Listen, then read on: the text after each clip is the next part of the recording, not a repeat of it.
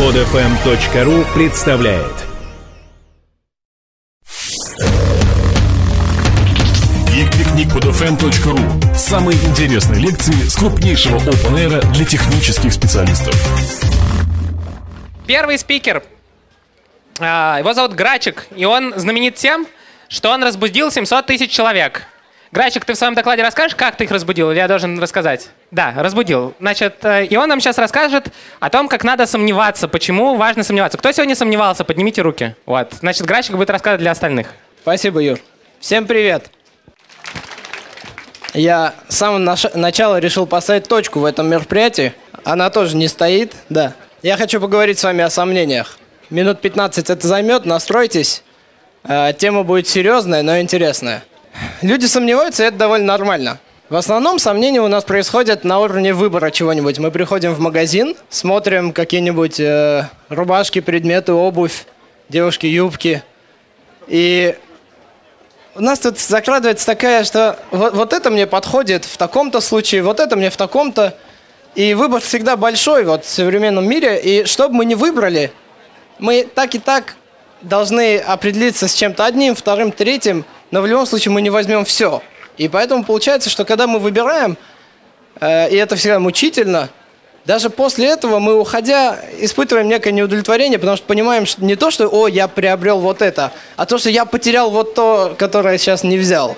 И это всегда очень обидно. Раньше у людей не было такого выбора, все было иначе. Я расскажу об этом попозже. Это один вид выбора, с которым мы постоянно сталкиваемся, из-за чего сомневаемся. Другое сомнение у нас возникает в ситуациях, когда нам что-то говорят. Что-то говорят, например, человек не может чихать с открытыми глазами. Кто об этом слышал?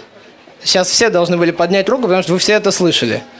А, Человек не может чихать с открытыми глазами. Это интересное утверждение, которое лично у меня, когда я услышал первый раз, мне захотелось его оспорить. Ну, по крайней мере, я сказал, что я точно смогу.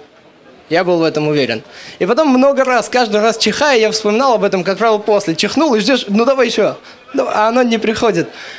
Так вот, вот это сомнение и вот эта способность ставить под сомнение какие-то утверждения человеческие, это вторая часть сомнений, о которых я в основном буду сегодня говорить. Потому что этого мы делаем все меньше и меньше. Смотрите, как было раньше. Э, У людей было мало выбора вот, э, из серии сомнений в, там, в магазине и так далее. Если ты раб, тебе вообще не приходится выбирать, ты делаешь. Если ты богач, там, ты идешь покупать карету, там нету 300 брендов марок, нету Мерседеса, Бентли и так далее. Вот ты просто приходишь, и там некий э, Джон или Михаил, который делает кареты. Ты приходишь к нему, говоришь, сделай мне карету, он тебе делает, ты берешь ее. Все, вот она вся история. Максимум бывало два Михаила, которые делали тебе эти кареты. Сейчас ты выбирая автомобиль или любой другой предмет. Я недавно мне э, компания Tissot подарила часы. Э, я, я не носил часы долгие годы, но подарили, думаю, надо поносить, посмотреть. Это фантастический предмет. Я обалдел. В нем есть э, измерение приливов-отливов. У него сенсорный экран, на который можно нажимать, и там все двигается. Стрелки едут от того, что ты на экран стеклянный нажимаешь. В общем, фантастика. Если бы, не дай бог, мне пришлось выбирать себе часы, я сел бы, начал штудировать, сделал бы сравнительные таблицы, а какие бывают э, характеристики у часов и так далее.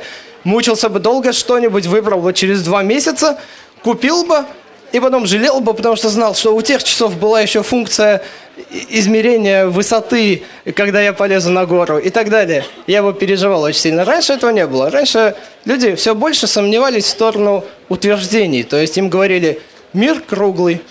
Они думали, не-не-не, что за глупость? Мир не может быть круглым. Ведь если бы он был круглым, обязательно кто-то на той стороне мира головой вниз висел бы там, гр- и падал бы постоянно. Так же не бывает.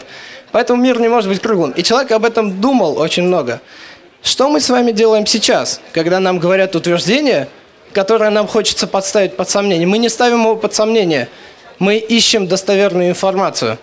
Обратите внимание на этот момент. Мы переставили, перестали ставить вещи под сомнение. Что мы делаем, когда слышим что-то, с чем мы не согласны?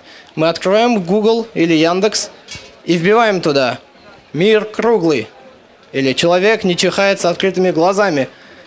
Получаем научные статьи, информацию, смотрим три ролика на YouTube, где показывают чихающих людей, значит, и так далее. Понимаем, да, окей, все, люди действительно чихают закрытыми глазами. И самое плохое, многие люди могут даже не попробовать это сделать, просто увидели, убедились, поняли, и на этом все заканчивается. В чем проблема, чтобы вот так вот не искать ответ самостоятельно, не копать вглубь, а находить достоверные ответы? Проблема в том, что достоверные ответы мы хотим из-за чего делать? Потому что достоверный ответ – это возможность не ошибиться. Опять же, мы боимся ошибок, если я посмотрел достоверный ответ, я знаю правильный ответ. Если я сам начну копать, а я не специалист в этом вопросе, велика вероятность, что я что-нибудь там упущу, что-нибудь не пойму и приду к каким-нибудь глупым выводам, о которых нельзя говорить при людях, а то застыдят. Поэтому нет, мы прочитаем умный вывод и его будем э, держать в своей голове. Вот, вот этот навык ставить под сомнение, уходя от нас, лишает нас очень большой части нашей жизни и а, лишает нас кучи возможностей Э, создавания нового, исследования и открытий. Например, э, Нильс Бор однажды поспорил с Эйнштейном. Эйнштейн был великим ученым во всем мире, признанным уже. Бор был никем, э, и Бор был поклонником Эйнштейна. Он решил, что строение атома немножко иное, не такое, как описано в классической физике. Было описано механическое, а у него была квантовая теория. И Бор написал свое первое письмо Эйнштейну о том, что а, ну, не написал вот так, а вот так, видимо, все-таки. А, первое письмо о том, что там, уважаемый господин Эйнштейн, при всем уважении тра-та-та, и, и некая научная выкладка. А, Эйнштейн его разгромил в пух и прах, написал в э, открытых источниках вот это письмо и разгромил, почему это не может быть правдой. Тем не менее, Бор продолжил ставить под сомнение утверждение всего общества, физического, профессионального, научного, и самого Эйнштейна. И это продолжалось несколько лет, до тех пор, пока Нильс не смог доказать, такие, несмотря на то, что его не уважало все научное сообщество уже, он доказал свою теорию. И Эйнштейн дальше писал восторженные письма о том, что Бор – это человек, который творит музыку в физике и так далее. Вот этот навык ставить под сомнение, несмотря на то, что общество что-то приняло как данность, мы теряем. И теряя, мы теряем возможность э, стать Нильсом Бором. Э, и, дело не только в том, чтобы, ставя под сомнение что-то, мы его опровергли. Это вообще не обязательно. Важно другое. Каждый из нас с вами – это уникальный человек. Наш жизненный опыт, то, как мы про, про, про, проживаем, то, что мы видели за свою жизнь, то, с чем мы сталкивались, с какими проблемами, радостями, все это накладывает на нас определенные особенности нашего мышления.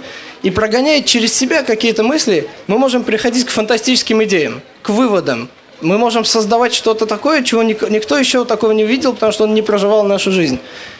Но мы этого не делаем. Мы предпочитаем не ошибаться, мы предпочитаем искать ответы на вопросы. Однажды, э, когда мы решили делать наш проект, а, кстати, кто знает, что за проект мы делаем? Мало людей.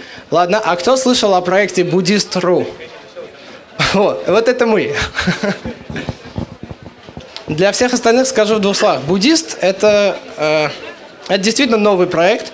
Э, новый, я имею в виду, что в мире такого никогда до нас не было. Это такая площадка, где незнакомые люди будут друг друга по утрам. Одни ставят будильники, вторые звонят и будет. Все для всех бесплатно, очень позитивно. Люди просто дарят улыбки друг другу по утрам. Э, нам чуть больше года 700 тысяч пользователей э, накопилось. И не рубля на маркетинг, потому что людям это просто интересно. Так вот, как это случилось. Э, когда мы делали буддиста, у нас была команда, которая занималась сайтами. Но идея-то была, что там на сайте что-то нажимаешь, а у тебя телефон звонит, соединяется с каким-то другим человеком. Это все надо было организовать, чтобы люди не увидели друг дружеских номеров. И было непонятно, как телефонную часть сделать. Сайт мы сделали и зависли. Я начал искать, какие люди могут нам реализовать вот эту телефонную часть. И все мне говорили, половина телеком-компаний, к которым я приходил, говорили, что это невозможно. Это технически нереализуемо, у вас будут такие, такие, такие проблемы. Довольно убедительно это все изучал, я понимал, что действительно, походу, мы что-то не то придумали, но понятно, что я не собирался остановиться. Другая часть называла такие суммы, о которых мы вообще не могли думать. Это был некий эксперимент. Маленькая идея, которую надо посмотреть, что она из себя может представлять, как люди будут реагировать. Мы не могли потратить на это там, несколько сотен тысяч рублей. И мы просто тонули в том, что мы все можем сделать, кроме этой телеком-части, которая либо невозможно, либо очень дорого. Я всем этим людям сказал, вы не правы, я уверен, что это можно сделать легко, быстро, и за пару дней мы это сделаем. И в результате мы нашли человека, который буквально за два или три дня э, сделал этот прототип. Он сначала сказал, ребят, это невозможно, а через два дня сказал, хотя есть идея, три точки. Он был вообще в городе Тюмень, мы в Москве, э, просто некий человек который сейчас он полноценный член команды, естественно, он очень много для нас значит. Так вот, этот человек э, написал, да-да, знаете, есть идея, и через день он показал прототип, говорит, вот, позвоните, там, попробуйте. Мы попробовали и соединяет. Я говорю, Саша, ну, это магия, спасибо огромное, ты сделал то, что огромные телекомы говорили невозможно. Сколько мы тебе должны? Он говорит, да, сколько дадите, дадите. Мне, в общем, просто интересно было это сделать. И таких случаев, когда ты не соглашаешься с тем, что что-то невозможно, или не соглашаешься с общепринятым мнением, как что-то должно происходить, и продолжаешь гнуть свою линию, оно приводит к тем или иным результатам практически всегда. Это, это, это та часть, которую мы могли упустить. Сегодня буддист, чтобы вы понимали, вот это мы могли там остановиться на том моменте. Сегодня наш проект оценивается в 9 миллионов долларов. Мы запустили его недавно во всем мире, и мы фантастическими темпами растем. То есть это становится большой, серьезный интернет-проект, который начинался вот с Сашей, который сказал, что окей, ребят, я вот попробовал, что-то тут работает примерно. Вот этого нельзя упускать. Сомнение и способность ставить вещи под сомнение – это ключ к созиданию. А созидание – это ключ к развитию и изменениям. Поэтому сомневайтесь, как сомневаюсь я. Это работает. Спасибо. Гик-пикник.